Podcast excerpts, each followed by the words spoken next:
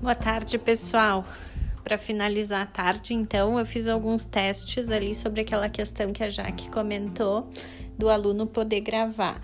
Realmente, o aluno, se entra com a conta institucional, ele pode gravar.